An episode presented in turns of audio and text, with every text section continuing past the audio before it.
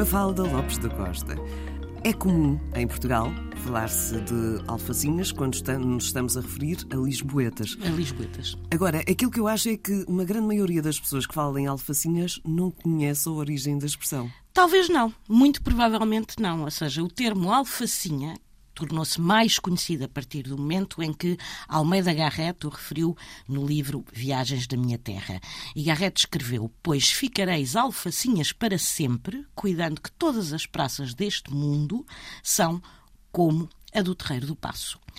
E Há pelo menos três teorias para os lisboetas serem apelidados de alfacinhas. A primeira é que há muitos séculos as colinas de Lisboa se enchiam de alfaces alfaces estas que eram usadas para a culinária, para a medicina e também para a perfumaria.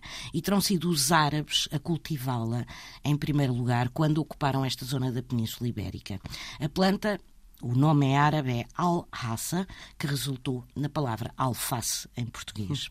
A segunda teoria diz que foram os habitantes das zonas circundantes de Lisboa, a quem os lisboetas chamavam saloios, saloios exatamente, que queriam devolver esta alcunha ou seja, alcunha de Saloio, aos lisboetas e chamaram-lhes alfacinhas. Porquê? Porque os lisboetas, os domingueiros, a partir do século XIX, começaram a adotar o hábito de passearem pela zona saloia e levavam vestiam laços farfalhudos ao pescoço que mais pareciam alfaces ao pescoço. E a terceira teoria é que diz que a alcunha alfacinhas se prende com o facto dos lisboetas não se movimentarem muito para além da sua cidade e, por isso, se parecerem com as alfaces que estavam demasiado presas à terra. E são estas as três teorias para os alfacinhas. A minha favorita, definitivamente, em termos de criatividade, é a segunda. É a segunda. A segunda é mais criativa, sim, sim, sim.